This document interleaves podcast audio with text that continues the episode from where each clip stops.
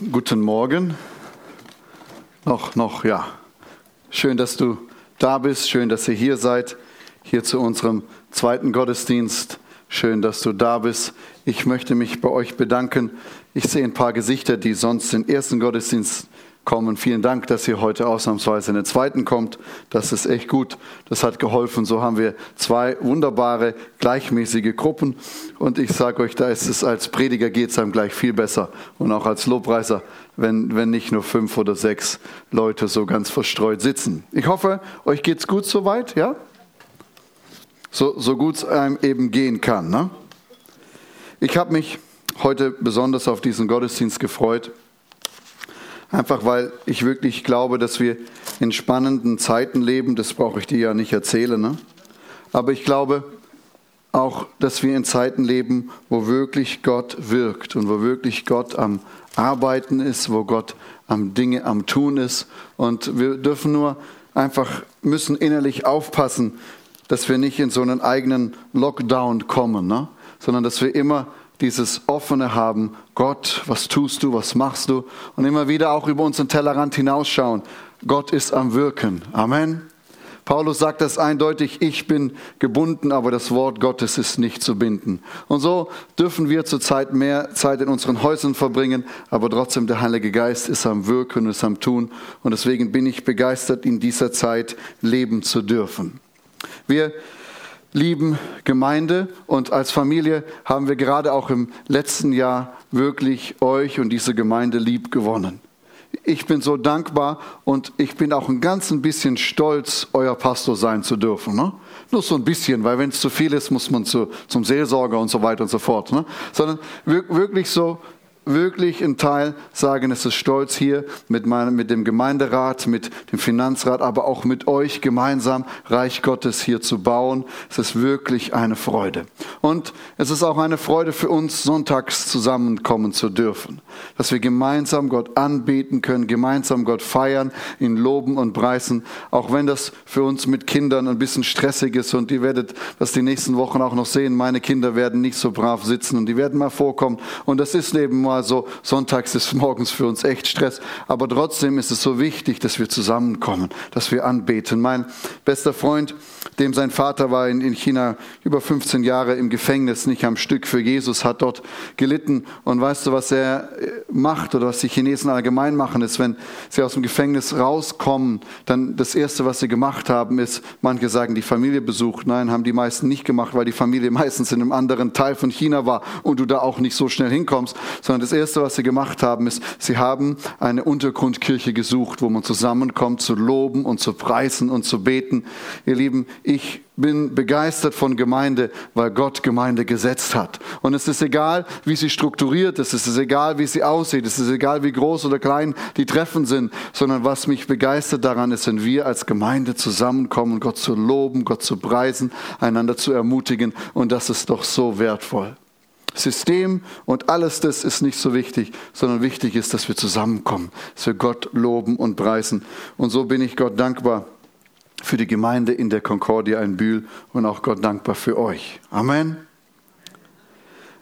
Wir kommen ja oder waren das letzte Jahr ja unterwegs, indem wir im Josua waren. Ne? Erinnert ihr euch vielleicht noch der ein oder andere, dass vielleicht vielleicht hängen geblieben ist, ist Moses tot und Josua lebt. Ne? Das war so die, die, die ersten drei Monate unseres Jahres. Zum Glück haben wir realisiert, dass Jochen noch da ist und fröhlich ist und lebt und auch nächsten Sonntag hier bei uns predigt. Da freuen wir darauf. Aber wir haben ein Stück weit neues Land eingenommen. Obwohl wir den Pastorenwechsel und ich denke, durch Gottes Gnade und viel Hilfe haben wir das doch gut miteinander hinbekommen bis zum heutigen Tag. Ne? Was so in zwei, drei Jahren ist, werden wir mal sehen. Aber ich denke, bis zum heutigen Tag können wir echt Gott dankbar sein, wie er uns gemeinsam geführt hat. Gerade auch durch dieses letzte schwierige Jahr. Und in allem dem, wo sich Dinge ändern werden, wo auch Neues auf uns zukommen wird, trotzdem glaube ich, dass vieles, was da ist, auch gut ist und sehr gut ist und auch nicht geändert werden muss, sondern mitgenommen werden darf. Und ein Punkt, den ich euch so gleich einfach mitnehmen möchte, ist unser Auftrag als Gemeinde. Warte, ich drücke und da geht nichts. Kannst du mal eins weitermachen? Unser Auftrag als Gemeinde ist ja diese drei F, finden, fördern, freisetzen. Ne? Du dich mal fragst, was ist der Auftrag unserer Gemeinde? Drei F kann man sich ganz leicht merken. Ne? Finden, fördern, freisetzen. Und finden ist das für uns, wo wir eigentlich auf die drei Aspekte angehen, die jeder Mensch benötigt. Ne? Drei Grund Bedürfnisse, die der Mensch hat und denen auch Gott begegnen möchte. Ist. Und das erste ist, Finden ist für uns ein bisschen ein Gesehen werden. Wir möchten, dass die Menschen um uns herum wissen, dass wir sie sehen. Ne? Jeder Mensch hat diesen Anspruch, dieses, die, dieses Verlangen danach gesehen zu werden. Das andere ist, wir möchten sie kennenlernen. Ne? bekannt zu sein. Du, jeder Mensch hat das. Ne? Er möchte gekannt werden. Er braucht jemanden, eine Bezugsperson, wo er einfach so sein kann, wie er ist. Und der dritte Punkt ist, geliebt zu sein.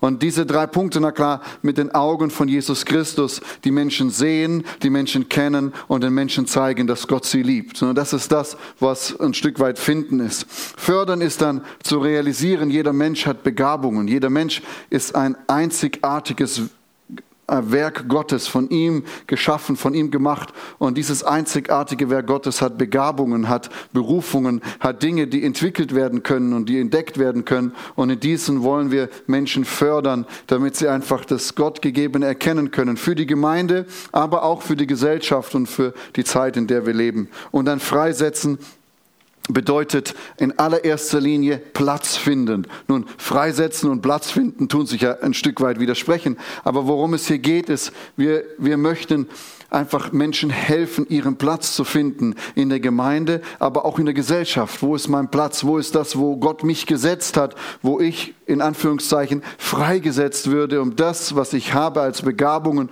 und Talente und Geschenke Gottes einfach einzusetzen. Ne? Da geht es um Gemeinde, aber es geht in allem, was wir tun, viel größer als das, was wir hier in Bühl sind, nämlich das Reich Gottes, dass es dorthin kommt, wo du dich so 24 Stunden am Tag beschäftigst. Das ist so das, was wir als Auftrag haben und was auch in den nächsten Jahren auch weiter mit uns gehen wird, weil das ist so tief biblisch, dass es schwer ist, was anderes zu machen. Ne? Ich bin da auch ganz pragmatisch. Ich glaube, jede Ortsgemeinde hat dieses, denselben Auftrag von Gott. Kannst du im letzten Kapitel von Matthäus nachlesen. Es wird schwierig, den nicht als Auftrag Gottes, als Ortsgemeinde anzuwenden, ne? der aber hier so wunderbar sichtbar wird. Gut, und jetzt gehen wir mal weiter, oder nicht? Seid ihr schon gespannt, ja? Auch ein bisschen nervös vielleicht der ein oder andere, ja? Das ist gut. Ich bin auch nervös. Dann machen wir jetzt eins weiter.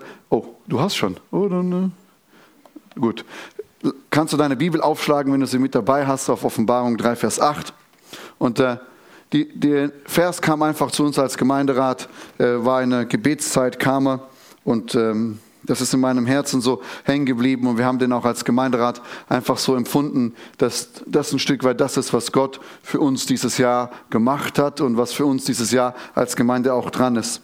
Und Jesus sagt hier, der Vers ist na klar ein Sendschreiben, eine Gemeinde mit eingehängt. Du kannst zu Hause ein bisschen vorlesen, nachlesen, aber er steht eigentlich für das, was ist, relativ frei auch da, ohne den tiefen Kontext kennen zu müssen. Und Jesus sagt hier, ich kenne deine Werke. Siehe, ich habe eine geöffnete Tür vor dir gegeben, die niemand schließen kann.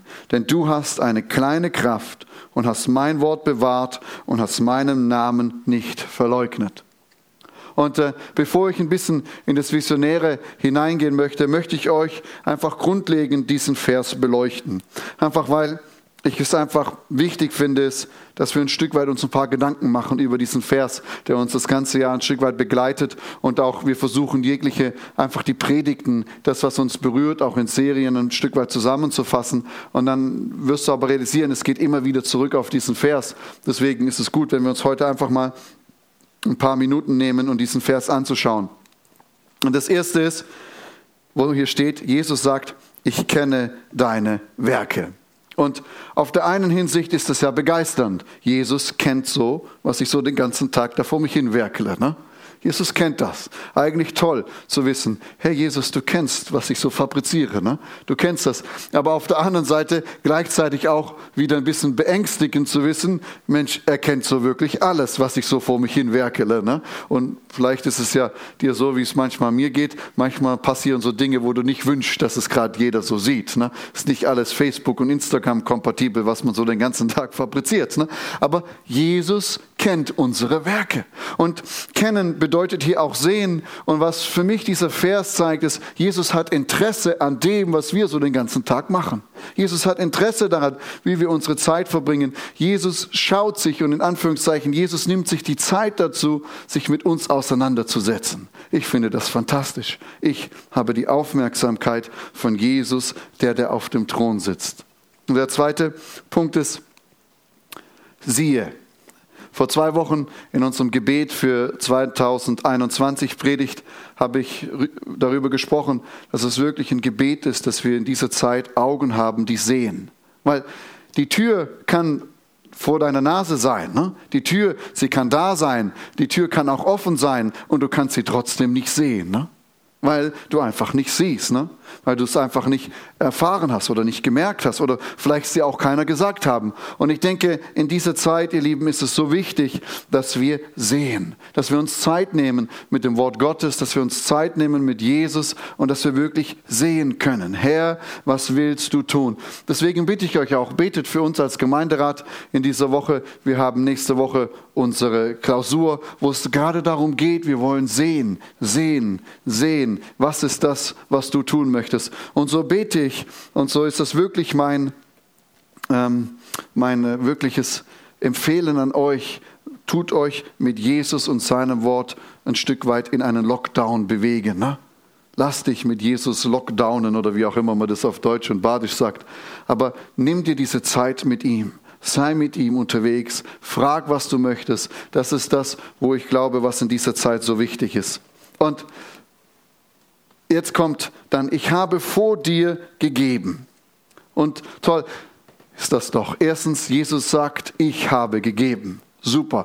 Keine Tür, die wir erbeten müssen, keine Tür, die wir erschwitzen müssen, keine Tür, die wir erst zimmern müssen, sondern Gott sagt, ich habe diese Tür gegeben. Es ist mein Geschenk, es ist mein Werk, es ist meine Gnade, es ist mein Wirken, dass die Tür dort gekommen ist. Doch fantastisch, oder nicht? Gott hat diese Tür gegeben. Und ihr Lieben, auch hier steht, das ist Vergangenheit. Es ist getan worden. Die Tür ist gegeben. Wir dürfen dieses Jahr nicht darum beten, Herr, gib uns Türen, sondern wir dürfen dürfen beten, Herr, lass uns die Türen erkennen, die du gegeben hast. Amen.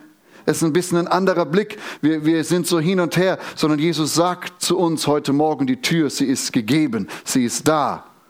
Lass uns gut sehen, welches auch ist und nicht an den Falschen klopfen. Ne? Dann kommt im Satz die geöffnete Tür, da gehen wir ein bisschen später hin.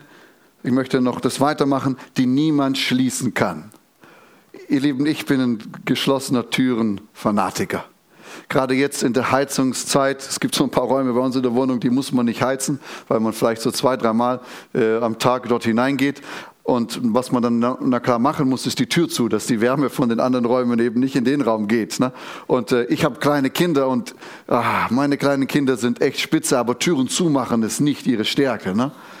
Und manchmal gehe ich, mache ich, das Einzige, was ich mache, ich zu Hause, ich fühle gefühlt einfach Türen zuzumachen. Ne? Ich fühle mich auch im geschlossenen Raum wohler wie in einem Raum mit einer offenen Tür. Ist irgendwie komisch in dem Bereich. Aber die Realität ist, diese Tür oder diese Türen, die Gott uns geöffnet hat, kann keiner schließen. Und das möchte ich heute einfach nochmal sagen. Keine Mächte der Finsternis können deine Türen für dieses Jahr und für dein Leben schließen. Amen.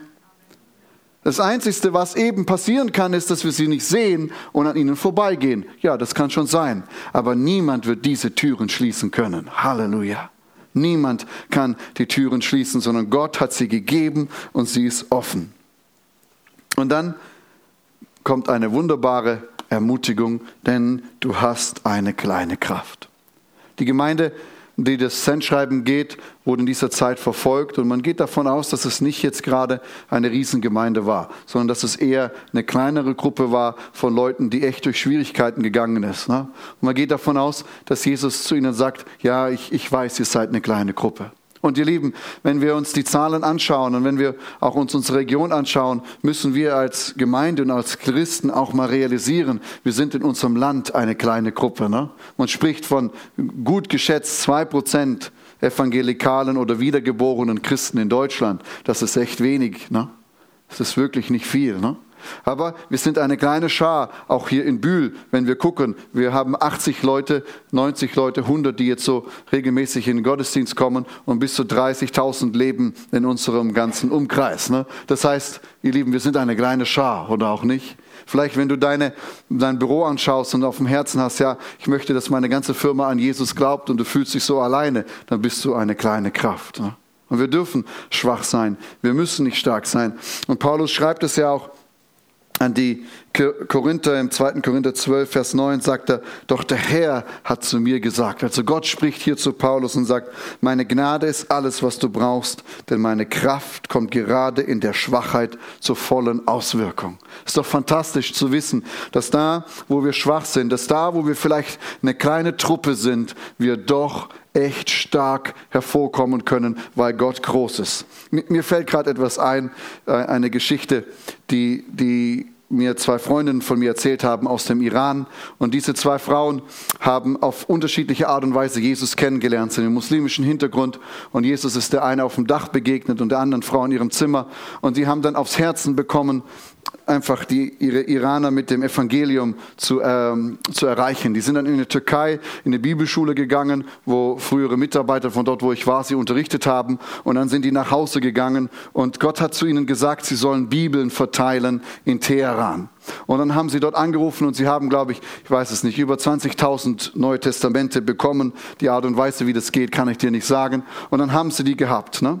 Und dann haben sie wirklich Nacht für Nacht. Und wenn du mit Bibel erwischt wirst, kommst du ins Gefängnis, ne? wo sie dann auch später für mehr als ein Jahr waren. Aber die haben Nacht für Nacht einfach Neue Testamente genommen und in die Briefkästen geschmissen. Ne? Und die haben es bis ins staatliche Fernsehen gesagt, geschafft, wo der staatliche Fernseher, der Nachrichtensprecher gewarnt hat, hier ist eine große ganz große Theori theoristische Gruppe, die Bibeln verteilt in dieser Stadt.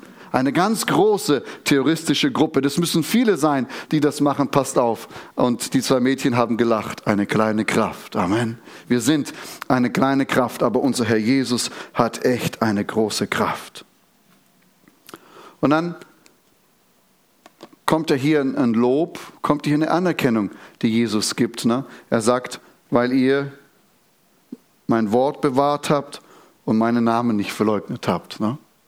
In dieser Zeit, ich sage es nochmal, in unserem Herzen haben wir keinen Lockdown, weil die Türe geöffnet ist. Aber in unserer Beziehung zu Jesus, in unserer Zeit mit dem Bibel, brauchen wir wirklich. Mach deinen Lockdown. Schließ dich mit dem Herrn ein und sag, Herr, sprich zu mir, rede zu mir. Ich gehe erst raus, wenn du gesprochen hast. Nutze diese Zeit. Ne? Ich glaube, es ist so eine wichtige Zeit, in der wir persönlich an unserer Beziehung mit Jesus Christus arbeiten. Leben, das ist das Fundament, auf das wir bauen. Auch als Gemeinde ist jeder Einzelne, der mit Jesus in Beziehung ist. Nimm dir diese Zeit. Und nun kommen wir zum Hauptpunkt, die geöffnete Tür. Für uns oder für mich sind geöffnete Türen einfach Möglichkeiten, die da sind, um etwas Bestimmtes zu tun. Und äh, in den Kontext hineingelesen und hineingeschaut, geht man wahrscheinlich davon aus, dass Jesus hier der Gemeinde gesagt hat, die Tür zum Himmelreich, sie ist offen.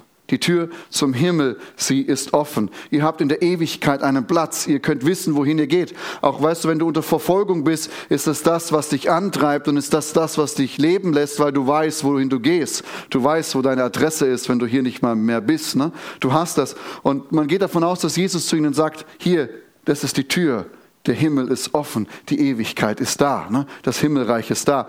Und auf der einen Seite ist dann das diese Tür, ja, wo wir einen Schritt ins Reich Gottes gemacht haben, aber auf der anderen Seite, wo die Tür auch offen ist, dass wie im Himmel so auf Erde geschehen kann. Also diese Tür, die beiden Seiten wirksam ist, wie auch Jesus später sagt, ich bin die Tür, wer durch mich hinein und hinausgeht. Ne?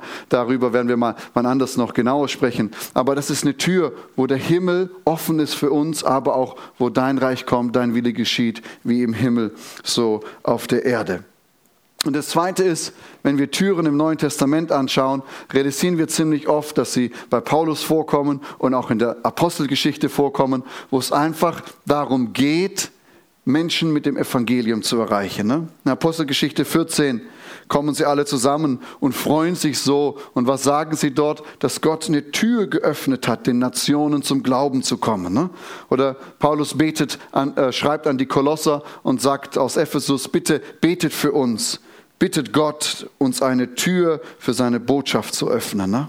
Und später noch im Korinther wiederholt das Paulus und sagt, betet für uns, dass uns eine wirksame Tür des Evangeliums gegeben ist. Ihr Lieben, ich glaube, dass dieses Jahr wirklich eine Chance ist, dass Menschen zum Glauben an Jesus Christus kommen. Ich glaube, dass vieles, wo die letzten 20 Jahre gesät wurde, dass wir in diesem Jahr in einem Jahr der Ernte stehen, wo wirklich die Türen der Herzen offen sind. Ich bin so dankbar über das, was die Gemeinderäte, die Finanzräte, ihr als Gemeinde in den letzten Jahren in diese Stadt investiert habt, weil unser Ruf ist gut. Die Menschen freuen sich über uns. Wenn du zum Bürgermeister gehst, die Leute in Gespräch gehst, Gemeinde in der Concordia ist positiv in den Gedanken der Menschen. Und das ist doch so wunderbar, dass hier eine gute Saat gesät wurde hinein in unsere Stadt, in unsere Region. Doch ich glaube, dass in diesem Jahr ganz besonders die Tür offen steht zu Herzen. Genau. Und Jesus ist dann noch die Tür, das hatte ich ja dann schon eingebaut. Nun, das ist ja nett für uns als Gemeinde. Wie hilft dir das jetzt persönlich? Und ich glaube, dass es auch für dich persönlich ein Jahr wird, wo wirklich Türen geöffnet sind. Das bedeutet für dich vielleicht für die Familie. Vielleicht die Möglichkeit wirklich da, wo Beziehungen zerbrochen waren, wo kein Kontakt mehr da war, dass sich eine Tür, die, dass die Tür einfach offen ist. Ihr seht, ich muss selber an meinem Vokabular arbeiten, ne? dass die Tür geöffnet ist, einfach dass Menschen sich versöhnen können, dass Kinder, dass Partner zum Glauben kommen an Jesus. Dieses Jahr ist wirklich dazu da, durch diese geöffneten Türen zu gehen in Freundschaften, in Beziehungen. Vielleicht Freundschaften, die über Jahre kaputt sind. Die Tür ist offen, um zurückzukommen, zu versöhnen. Man muss ja nicht mehr happy und clappy miteinander sein, aber versöhnt ist trotzdem nicht schlecht. Beruflich für deine Berufung, für die Gaben, die Gott dir gegeben hat, ist wirklich eine Tür offen dieses Jahr. Vielleicht bist du am Ende des Jahres irgendwo, keine Ahnung, als Missionar oder beruflich woanders, weil Gott dir Türen geöffnet hat. Da werde ich weinen, aber wir senden dich fröhlich. Ne? Zu, zu dem Finden, Fördern gehört halt das Freisetzen auch als Wort mit dazu. Ne? Aber Vielleicht ist es was, wo, wo, wo Gott dir gerade in diesem Jahr wirklich eine Chance gibt, durch eine Tür durchzugehen. Ne? Und na klar, deine Beziehung zu Jesus, vielleicht Neues, vielleicht auch anderes. Vielleicht wirst du auch herausgefordert und, und Jesus sagt, du, die Tür habe ich schon seit Jahren, steht die offen für dich. Jetzt ist mal die Zeit, dass du mal hindurchgehst. Ne? Kann ja auch sein. Alles ist da möglich. Und dann, aber für uns als Gemeinde, jetzt komme ich da ein bisschen in den Punkt hinein, wo wir uns ausrichten wollen äh, für dieses Jahr und auch ein Stück weit dann auch für die nächsten Jahre wobei wir nächste Woche ja als Gemeinderat die Klausur haben, wo wir gerade solche Fragen auch bebeten. Herr, wie sieht Gemeinde in dieser Zeit aus? Ne? Was ist das, was du tun möchtest? Wir wollen uns ausrichten und von ihm hören. Wir wollen dieses Siehe nicht verpassen, sondern wir wollen sehen, was, was Gott möchte tun. Aber ein Punkt, der uns in diesem Bereich wichtig ist und einfach mit den offenen Türen ist, wir glauben, dass Gott offene Türen gegeben hat. Nicht nur, dass Menschen zum Glauben kommen, nicht nur, dass wir Gemeinden gründen, nicht nur das und jenes, sondern ich glaube, dass Gott uns wirklich eine Tür geöffnet hat zur jungen Generation hin. Zu jungen Familien, zu jungen Erwachsenen und zu allen, die sich jung fühlen. Amen. Ich sage gleich noch mal was zu denen, die sich jung fühlen, aber laut Ausweis ein bisschen älter sind. Aber was ich glaube ist, dass Gott uns wirklich eine Tür geöffnet hat hin diese junge, neue oder wie auch immer Generation du sie nennen möchtest, zu erreichen. Und einfach warum? Ähm, ich habe ein paar Zahlen mitgebracht, möchte euch das einfach mal kurz zeigen. Man spricht davon, dass in ganz Europa bis in den nächsten zehn Jahren das ganze christliche Erbe, was in unserem Land und in unserer Region da ist, verschwunden ist und für die Menschen, verschwunden ist nicht richtig, aber für diejenigen, die dort wohnen, nicht mehr relevant und auch nicht mehr da ist, nicht mehr erkennbar ist. Ne? Da sind dann noch Kirchen, da ist noch irgendetwas, aber viele können mit dem, was wir christlich nennen, nichts mehr damit anfangen. Und das ist heute schon so. Ne? Man spricht sogar in Großbritannien davon, dass das in den nächsten drei bis vier Jahren dort geschieht, ne? dass einfach dieses christliche Erbe so nicht mehr präsent ist. Ist. Ne? Und wenn wir hier eben anschauen, ähm, hier sehen wir Deutschland und es geht darum, wie oft kommen 16 bis 29-Jährige in den Gottesdienst außerhalb von Weihnachten und Ostern, wo es ein Stück weit dazugehört. Ne? Und äh, wir sehen halt hier, dass fast 40 Prozent nie kommen. Ne? Nie. Und dass hier nochmal der große restliche Teil kommt, naja, so einmal die Woche, ne? Wenn überhaupt. Und der gelbe Teil einfach nur der ist, der wöchentlich in Gottesdienst geht. Ne? Das heißt, von diesen 16- bis 29-Jährigen geht eigentlich fast niemand mehr in den Gottesdienst und in die Kirche. Ne? Einfach nur mal so als eine Zahl hin. Und dann, wenn du das weiterkommst, und hier geht es ja nicht nur um ein Haus zu besuchen wie ein Gottesdienst, sondern einfach auch mal zu schauen, wer betet denn. Ne? Also hier der rote Bereich ist wieder die gleiche 40 Prozent ist, wer betet ne? außerhalb von einem Gottesdienst. Also die meisten in diesem Zeitraum, die beten nicht oder wissen wahrscheinlich dann auch nicht mehr mehr, was beten ist oder überhaupt nur was damit zu tun. Das sind die, die einmal oder weniger als einmal die Woche das machen. Und interessant ist, dass wir hier in Deutschland doch einen Großteil haben, die hier mehr beten. Ne? Da ist es anders. Das heißt, wir haben zwar nicht mehr Leute, die zum Gottesdienst kommen, aber wir haben einen großen Teil, der irgendwie versucht noch zu beten. Ne? Aber was ich euch damit einfach sagen möchte, ist, dass wir eine junge Generation hochwächst, die von dem, was wir Christsein nennen und christlichen Glauben haben, wirklich keine Ahnung haben. Ne?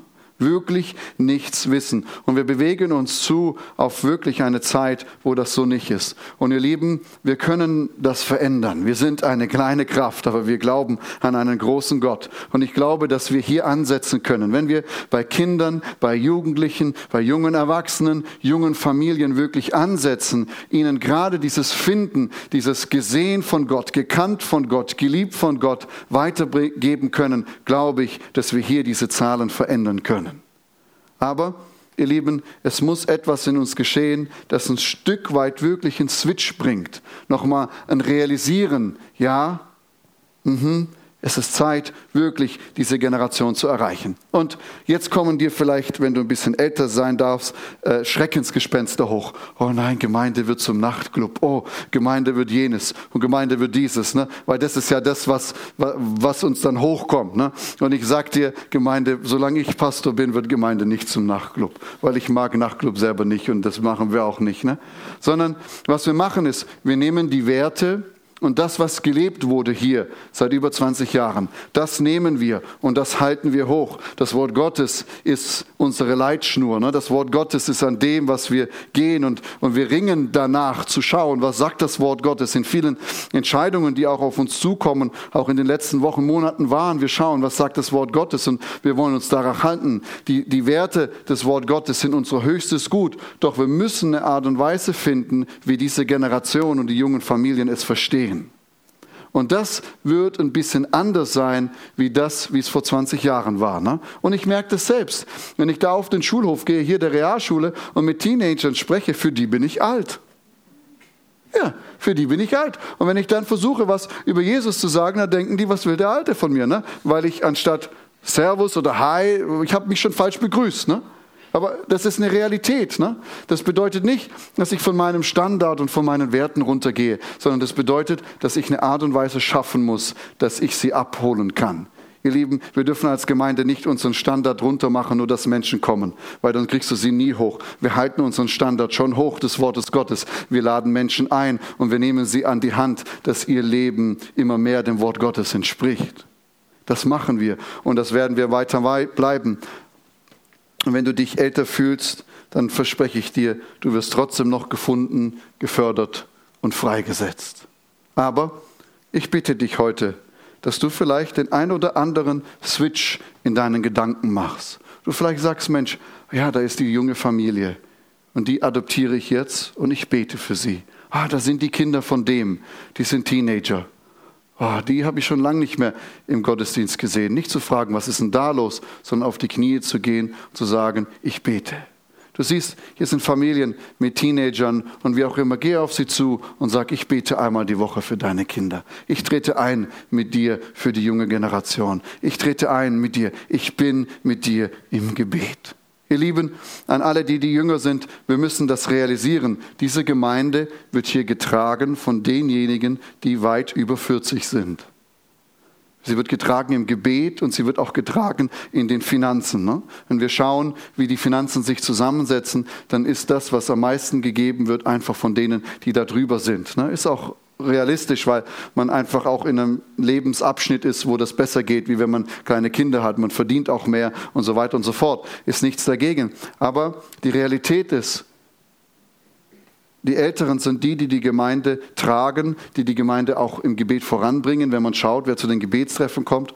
Und da ist meine Bitte an die Älteren, dass wir einen Schwung machen auf die Jüngeren und die Jüngeren einen Schwung machen auf die Älteren, indem wir sie lieben, respektieren und auch verstehen, dass sie vieles anders machen wie wir. Ne? und einfach auch ein Stück weit anders sind. Weil sonst sagen wir immer, guck mal, die Alten müssen, die Jungen sind anders, aber andersrum ist es ja genauso. Ne? Die, die Jungen sehen die Alten auch und es ist anders. Ne? Aber so ist das eben. Dieses Jahr Weihnachten, die Traurigkeit an Weihnachten war ja die, dass man nicht als ganze Familie hat zusammenkommen können. Ne? Es konnten nicht alle zusammenkommen. Und irgendwie hat doch was gefehlt, oder nicht? Ja, alles verständlich und alles richtig, aber es hat doch was gefehlt an Weihnachten, oder?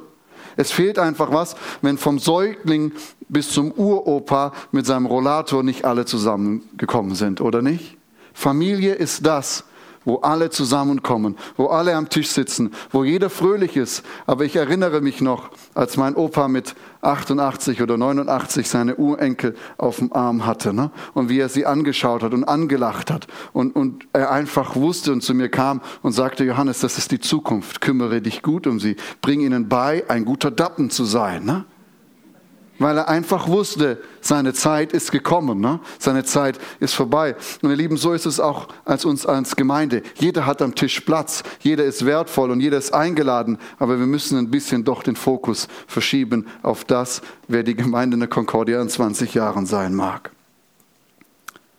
Und für diese Dinge benötigen wir als Gemeinderat, auch Finanzrat wirklich eure Hilfe. Ne?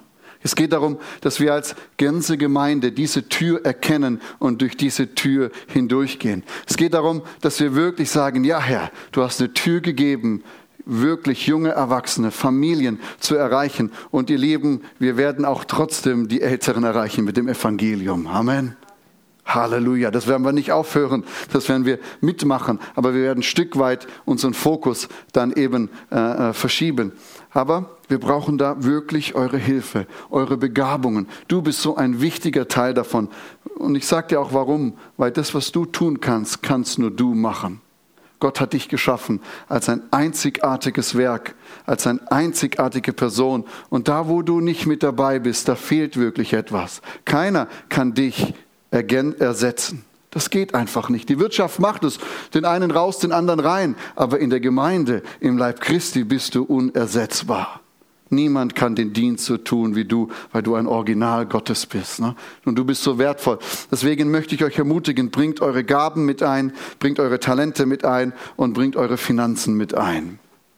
Ich bin so dankbar zum Thema Finanzen von dem letzten Jahr, dass wir dieses Jahr wirklich haben, das letzte Jahr gut abschneiden können. Wir haben ein Minus von 800 Euro und äh, haben noch, noch so, ich glaube, 7.000 oder 8.000 Euro Rücklagen auf dem Konto. Und mit dieser Doppelbelastung von zwei Gehältern hat uns Gott wirklich Gnade geschenkt.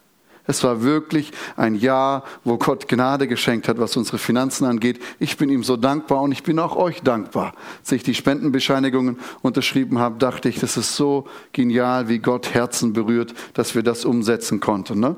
Und jetzt ist es so, dass wir fürs Jahr 2021 einfach ein wirklich ein volles Herzen haben, dass Gott Türen geöffnet hat. Und ihr Leben durch diese Türen hindurchzugehen, kostet na klar auch ein Stück weit Finanzen zu investieren. Und für dieses Jahr habe ich es mir einfach mal so überlegt, ein bisschen zu probieren, euch am Anfang des Jahres zu sagen, was ist so die Spendennummer, die wir im Herzen planen, für die wir beten und für die wir als Gemeinderat und Finanzrat auch glauben. Ich wollte es euch einfach weitergeben, einfach mit dem Punkt, dass wir gemeinsam beten können, dass wir gemeinsam glauben können und dass man so immer mal in regelmäßigen Abständen sagen können, wir sind gut auf dem Weg und dass du auch weißt, was gut auf dem Weg bedeutet. Ne? Gut. Was wir an Spenden Einnahmen, und das sind wirklich nur die Spendeneinnahmen, keine Einnahmen aus Vermietung und alles andere, was wir noch haben, ist, wir glauben wirklich für 250.000 Euro dieses Jahr. Und du wirst sehen, da ist vom Spendeneingang zu dem, was wir glauben, haben wir äh, das erhöht. Einfach um zu zeigen, ja, wir glauben, dass Familien kommen. Diese Nummer ist eine Nummer, die glaubt, dass Menschen zum Glauben an Jesus kommen. Diese Nummer ist nicht dafür da, um dir zu zeigen, dass du noch mehr geben musst, sondern du darfst, wenn du das möchtest. Aber die Nummer steht dafür da, dass neue kommen, die diese Lücke einfach füllen werden, auch mit ihren Finanzen, die sie mitbringen. Amen. Das ist eine Glaubensnummer, die viel mehr deutet als nur, oh Hilfe, wir müssen das Geld zusammenbekommen. Ne? Sondern es ist ein Punkt, wo wir sagen, die Gemeinde wächst, Menschen kommen zusammen und wir kriegen das dazu.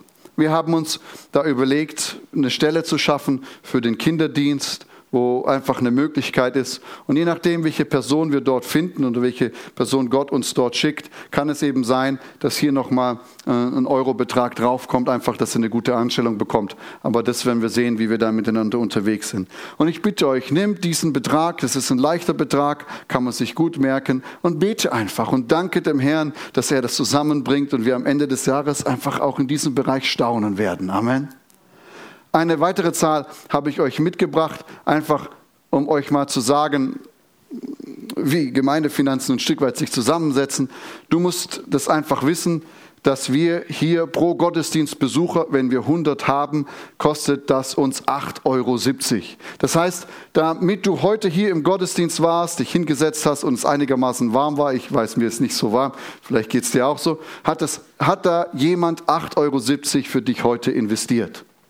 Vielleicht warst du es auch selber, aber die Realität ist, damit wir hier heute sitzen können, es gab jemand, der 8,70 Euro investiert hat. Und das ist bei 100 Gottesdienstbesucher. Wir haben zurzeit so zwischen 70 und 80, manchmal auch 100. Also es wird noch ein bisschen höher, aber die Zahlen sind einfach leichter. Wollte dir das einfach mal so mitgeben, dass du ein Stück weit ein Gespür hast, was wie ist, ne? dass du das anfassen kannst und realisieren kannst. Die Gegenseite davon, ist, dass jemand für dich das investiert hat. Ne? Oder dass du das für jemand anderen hast möglich gemacht, heute hier den Gottesdienst zu erleben. Ich finde das fantastisch und deswegen lass uns Nummern so rum anschauen und nicht andersrum, sonst macht sich depressiv. Ne? Und dann eine weitere Nummer ist noch, das sind unsere Personalkosten. Wir haben als Personalkosten geplant, 110.000 Euro. Und da darfst du bitte einfach nimm das nur für dich mit. Das ist inklusive Arbeitgeberanteil. Ne? Das heißt, da kommt der Teil der Sozialversicherung, Krankenversicherung, Renten und alles, das bla bla bla, kommt da noch mit drauf. Ne? Und wir haben unsere Angestellten, ich habe 100% Anstellung, dann die anderen gehen runter, Sonja 20, Corinna, äh Sonja 25, Corinna 20, Brigitte 20. Dann haben wir neu das werden wir noch eine Vorstellung machen. Manuela Schnee als Minijob und wir haben Samuel Klein als Reinigungskraft, der hier uns alles sauber macht. Ne? Das heißt, das sind die Leute, die wir angestellt haben, die wir im Personal haben. Und wenn wir dann die Stelle für Kinderdienst brauchen, brauchen wir das, äh, den Betrag, siehst du ja, der sich hier erhöht. Ich möchte ein paar Sätze sagen, einfach für euch zum Verständnis zu dem, was ich verdiene. Ich habe mich schlau gemacht und ich verdiene weniger. Also ich verdiene die Hälfte davon, was du als Ingenieur, als Einstiegsgehalt bei Bosch bekommst. Und ich verdiene auch noch ein Stück weit weniger, was der Aldi-Betriebsleiter äh, hier in Bühl verdient. Aber auf der anderen Seite bin ich fröhlich, dass ich das habe, was ich habe, weil Gott ist gut und Gott versorgt und Gott gibt. Und er ist derjenige, der die Finanzen freisetzt. Amen. Aber ich wollte dieses Jahr einfach diese beiden Dinge verknüpfen. Das eine ist ja, Gott hat eine offene Tür gegeben. Ja, das ist begeisternd. Aber auf der anderen Seite ist es auch echt ein finanzieller Bereich dabei, den wir haben, um durch diese Tür hindurchzugehen. Ne? Und so, denke ich, kannst du wirklich gut beten, kannst du es mitnehmen und kannst das einfach bewegen in diesen Bereichen, was Gott da einfach mit uns vorhat. Ich finde, ich finde das wirklich fantastisch und ich, ich bin so begeistert davon, wie, wie Gott das immer macht. Und ich freue mich echt schon, dass wir bald zwei Gottesdienste brauchen, nicht wegen Corona, sondern weil wir hier zu, zu viele drin sind, auch wenn wir wieder normal sitzen dürfen. Amen. Ich freue mich darauf, dass Menschen zum Glauben an Jesus Christus kommen, dass es hier voll wimmelt mit kleinen Kindern, mit jungen Erwachsenen und dass wir uns freuen können, oder nicht? Amen. Das ist Familie, das ist Familie Gottes und dazu bist du herzlich willkommen.